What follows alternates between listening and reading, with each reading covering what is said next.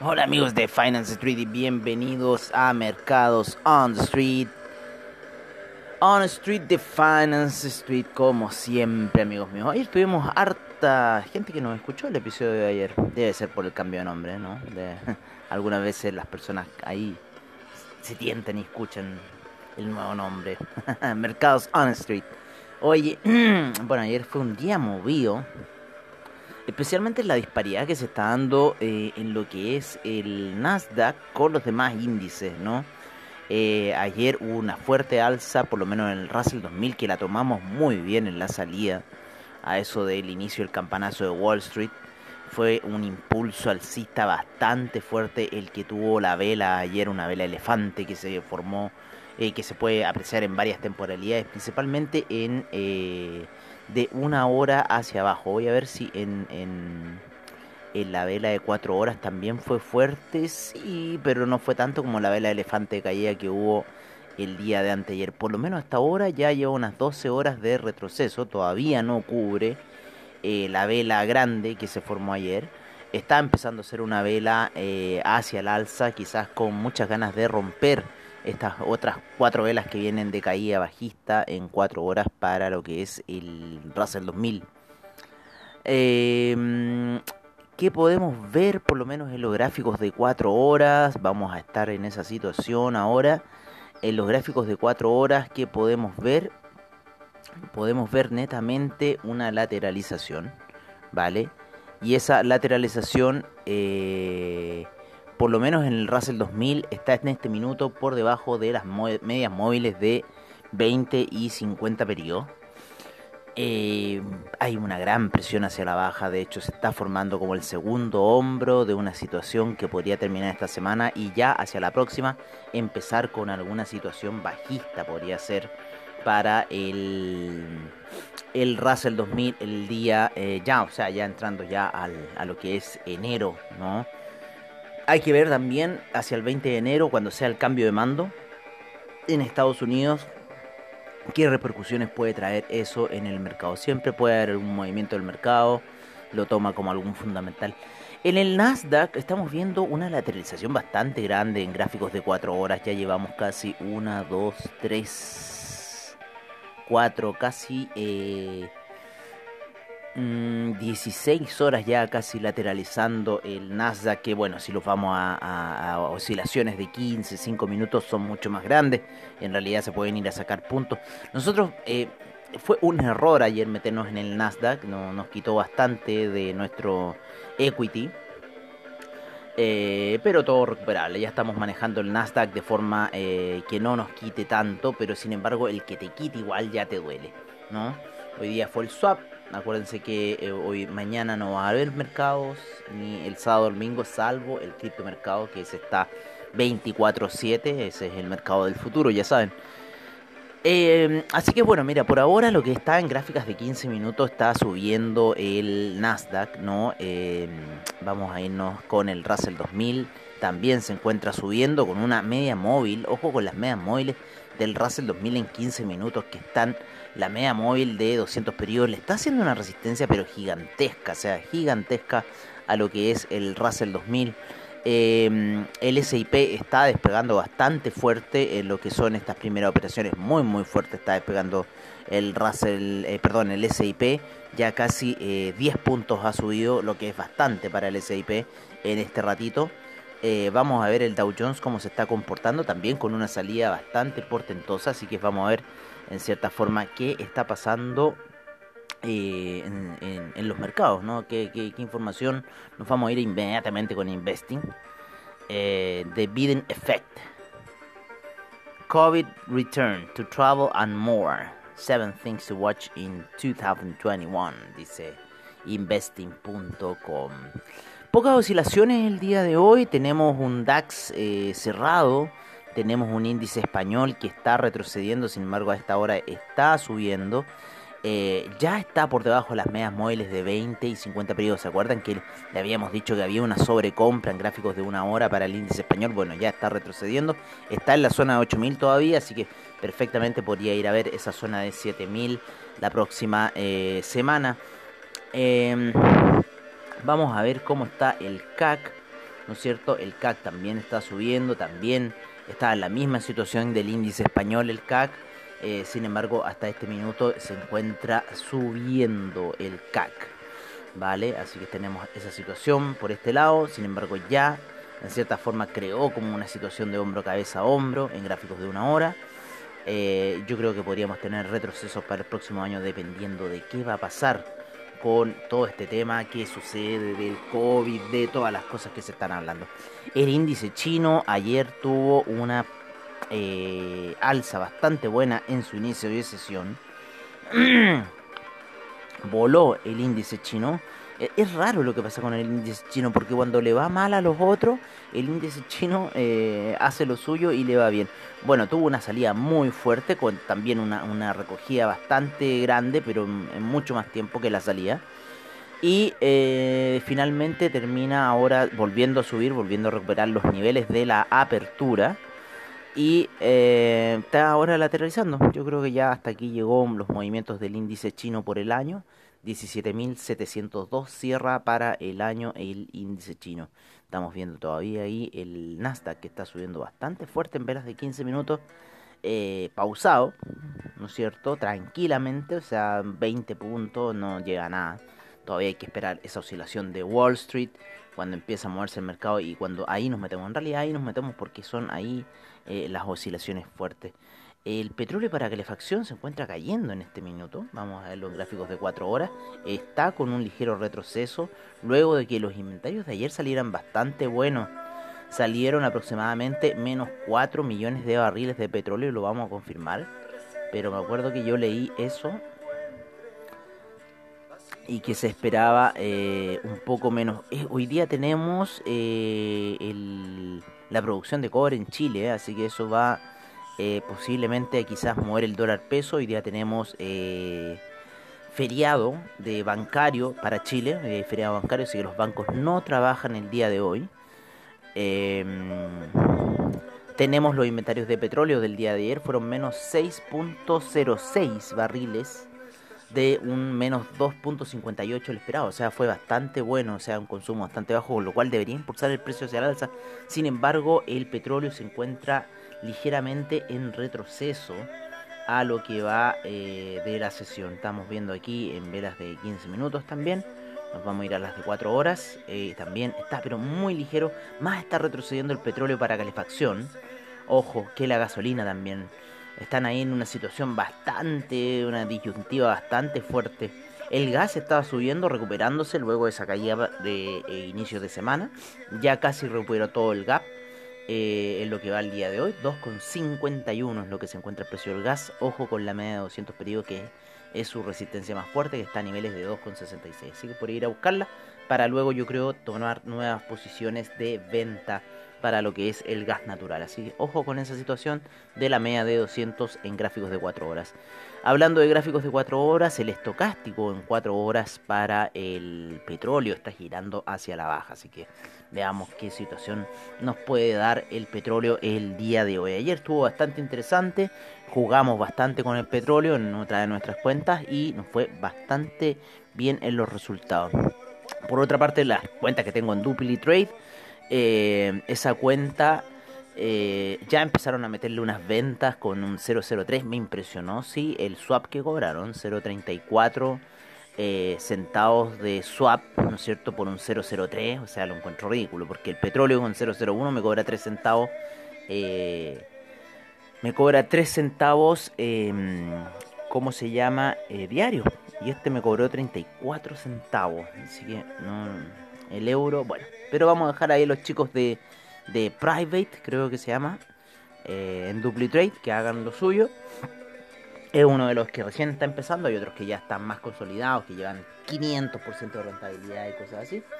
Pero bueno, vamos a ver qué va a suceder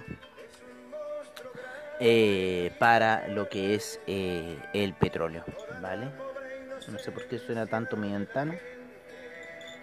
Está media mañosa. Vamos a tener que ponerle WD-40. Habíamos puesto ahí en el, en el invierno, pero parece que le vamos a tener que poner la tuve que cerrar porque un poco los pajaritos que nos hablan en la mañana empiezan ahí. son simpáticos, pero de repente se ponen a hablar mucho. Oye, eh, los metales preciosos, ¿cómo van? Van, van lentos, van lentos. El platino va fuerte hacia el alza. Eh, no sé si irá a cerrar en los 2000. Pero en lo que va a la vela de 4 horas va subiendo. Ha estado toda la semana subiendo el platino. Así que bueno, está alcista el platino eh, desde la semana pasada, desde ese bajón del día lunes, ha tenido un camino alcista absoluto el platino. Eh, la plata muy lateral, muy plana, en gráficos de 4 horas. Esta semana prácticamente no hubo mucha operación en la plata, salvo la del día, la de comienzo de las operaciones de mercado allá ese domingo en la noche, lunes. El oro también la misma situación, no ha habido muchas operaciones el día de hoy, está en 1893. Eh, estamos todavía esperando esa situación de los tres cerritos está haciendo ya el tercer cerrito ahí, vamos a ver qué situación se va a dar. Yo creo que estamos en una situación de bastante resistencia en esta zona de los 1900. 1902, ahí ya casi dos semanas en esta zona de resistencia que está marcando hasta este minuto. 1900 un poquito más holgado. Así que estamos en una zona de resistencia para el oro. Cualquier cosa podría suceder. Mucha vibración en el oro. Está haciendo una formación de balneril tipo alcista. Así que veamos qué podría hacer. Eh, mucho apoyo en la media de 20 y 50 periodos como soporte. Lo mismo que la plata. Mucho apoyo en la media de 50 y 20 periodos como soporte. El platino está por sobre esas medias móviles, eh, está alejado, separado de la de 20. El que está cayendo hoy día fuerte es el cobre, parece que quiere cerrar la sesión en 3,5. Está en 3,50 en este minuto cayendo. Eh, la media móvil de 200 periodos en gráficos de 4 horas se encuentra en 3,45 para el cobre. Sigue cayendo bastante fuerte el día de hoy. En la vela de 4 horas eh, de 3.52, está en 3.50 y cayendo el cobre. Así que parece que vamos a cerrar en los 3.50 o quizás en la zona de 3.40 y algo. Vamos a ver cómo va a cerrar el cobre este año, pero por lo menos nuestra predicción de cobre para este año se cumplió, así que eso nos da bastante eh, alegría en cierta forma. Eh, deberíamos qué esperar, deberíamos quizás esperar alguna eh, alza en el dólar peso chileno para el día de hoy, pero parece que hoy día no, van a haber transacciones en el dólar peso chileno, ¿no? Hoy día hay freo bancario, así que no deberíamos tener eh, transacciones en el dólar peso, así que nuestro hedge va a quedar esperando ahí, pero vamos a ver igual por medio de Trading Economics que siempre nos entrega ahí alguna información con respecto a lo que está pasando con el peso chileno. El peso argentino ya está en la zona 84, pobres argentinos. Ahí les mando un saludo muy grande a todos mis amigos argentinos. 710 está el peso chileno. Así como cierra 100 variaciones. El peso colombiano en 3.419. El dólar index en 89,59 cayendo. Vale, eh, el que estaba también eh, bastante fuerte, bueno, el peso mexicano en 19,87, el real está en 5,19, eh, el, el, sol peruano está en 3,61, bastante alto está el sol peruano. Eh, uno de los que estaba reaccionando bastante fuerte a la apreciación, bueno, el yuan en 6,50, el yen en 103,5, a punto de entrar a la zona de 102. Eh, el euro está en las apuestas a la baja en el euro, por lo menos ahí estamos viendo. El que está ahí entrando ya casi a la zona de los 0.870, ¿no es cierto? Esa zona que va entre 0.870 o 0.879 es el franco suizo, así que se está apreciando bastante el franco suizo. Vamos a ver qué sorpresa nos va a dar para el próximo año el franco suizo, ¿no es cierto? En este 2021 que ya estamos a un paso, va a ser bastante, una celebración bastante eh, sobria, discreta. Eh, no hay fuegos artificiales este año en Chile, no sé en qué otro lugar del mundo van a haber fuegos artificiales. Por lo menos en Chile casi todos los actos están suspendidos. Eh, en los fines de semana estamos con los encierros. Así que bueno, estamos así un poco en Chile. Oye, lo que está despegando en cierta forma es el café. El café se encuentra despegando hasta este minuto. ¿Vale? En los secuaces del oro, ¿no es cierto? Tenemos el euro, el dólar index, El franco suizo, como les decíamos, se sigue apreciando a punto de entrar a la zona de los 70. ¿Cierto? Luego de haber llegado a los 0.890 durante la semana, de habernos engañado con esa situación alcista que quería crear. Sin embargo, la tendencia bajista sigue para el franco suizo. El dólar index ahí bastante lateral en su caída, pero sigue alejándose de la media de 20 periodos en gráficos de 4 horas. El euro apoyado en la media de 50 periodos en gráficos de 4 horas, con muchas eh, ganas de eh, recuperar terreno hacia la baja. ¿No es cierto? Está en la zona de 1.228 y yo creo eh, la media móvil de 200 periodos en gráficos de una hora, perdón, en gráficos de una hora está a niveles de 1.222 perfectamente por ir a buscar esa situación. Hay una pequeña hombro, cabeza, hombro que quiere hacer en una hora, así que estamos monitoreando. Ya la gente de DupliTrade había puesto el día de ayer unas ventas para el euro, así que yo no sé. Eh, hay gente que ve divisas, eh, yo veo índices, oro, otras cosas. No soy muy bueno con las divisas. Hay gente que se dedica a ver esos temas. Así que si la gente de DupliTrade está apostando ahí con el euro a la baja,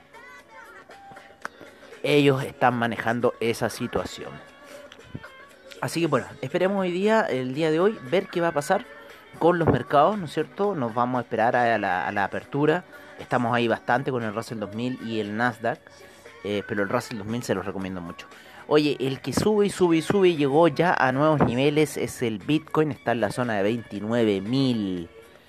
Parece que quiere cerrar el año en 30.000 el Bitcoin se está alejando de la media de 20 periodos en gráficos de 4 horas. Se apoyó, ¿no es cierto? Y volvió, se ha apoyado y ha vuelto a surgir. Ha apoyado y vuelto a surgir. Así que ojo con esta eh, secuencia técnica que está tomando Bitcoin. Apoyarse y volver a surgir. Ya lleva casi 10 mil dólares de subida en dos semanas. Así que como loco va el Bitcoin es el mercado del futuro, aunque la gente todavía no se convenza, aquellos dinosaurios que quedan en el mercado, que ya poco a poco se están extinguiendo. O sea, esto es una cosa de que el mercado está cambiando y, y bueno, vamos a ver, ya estamos en el siglo XXI, vamos a ver qué va a pasar con esos dinosaurios. Yo creo que se van a extinguir porque el mercado de la antigua ya no existe, así que ya este es el nuevo mercado. Las velas de este año han sido las más disparatadas que me ha tocado ver en mi vida de trader. Eh, ha sido un año bastante bueno, bastantes oportunidades se han dado en el mercado en todos ámbitos, desde ese petróleo que los vimos en negativo, desde ese Nasdaq e índices que llegaron a mínimos pero que nunca se imaginaron, eh, después de esas salidas que tampoco uno nunca se imaginó que podrían suceder y sin embargo estas recuperaciones por lo general tardan un periodo de 5 años y más. Sin embargo, estas recuperaciones se dieron en periodo de meses, con lo cual hay un hay un hay un ¿cómo se llama? Hay una incertidumbre, por lo menos yo creo muchos traders que ya llevamos tiempo en, viendo los mercados, hay una incertidumbre muy grande, por lo menos para mí, de lo que pueda suceder con los mercados futuros o de cómo se van a mover el mercado futuro y de que si esos movimientos vamos a tener que estar ahí mucho más alerta porque el mercado va a hacer movimientos violentos eh, ya en, en este 2020 al 2030, así que en estos 10 años vamos a ver cómo va a cambiar el mercado. Ya cambió el mercado, ¿no es cierto?, en los, en los 10 años anteriores, ¿no es cierto?, la crisis subprime 2008, 12 años que pasaron de esa crisis hasta lo que vimos ahora este año 2020 en esa ultra mega caída en marzo y recuperación y rotura de los máximos. Así que eh, también una carrera tecnológica que está apostándose a fuerte en todo. Entonces eh, hay una incertidumbre muy grande en cómo van a operar las gráficas. Han habido regulaciones en cuanto a las ventas, en cuanto a las compras. Así que bueno, vamos a ver qué nos depara el 2021, por lo menos todavía la situación sigue comprado. Eh, y bueno, vamos a ver qué nos va a deparar este 2021. Eh, y si que no es el fin del mundo, como dice aquí la canción de R.E.M. Y I feel fine, o sea, yo me siento bien. Es el fin del mundo, como sabemos, y yo me siento bien. Eso es un poco también lo que dice mi, mi presentación de WhatsApp. It's the end of the world as we know it and I feel fine. Qué canción de R.E.M. para terminar este fin de año. Movidísimo. Oye, les deseo el mejor eh, de los próximos años. Eh, que tradeen muy bien, que nos vaya muy bien este próximo 2021 ya que está a la puerta, está entrando. No vamos a tradear viernes a domingo, así que descansen, aprovechen. Si quieren, métense en, en el criptomercado a ver y bueno, les deseo lo mejor para este eh, día lunes que nos vamos a reencontrar el domingo ya en la noche en la apertura de mercados de estos nuevos mercados del 2021 aquí en Finance Street. Un abrazo y nos veremos el próximo año amigos con nuevas cosas en Finance Street. Un gusto haber hecho todos estos podcasts este año. Empezamos allá en mayo y estamos terminando este año con esto, Finance Street. Un abrazo y les agradezco a toda su audiencia. Nos veremos el próximo año. Cuídense.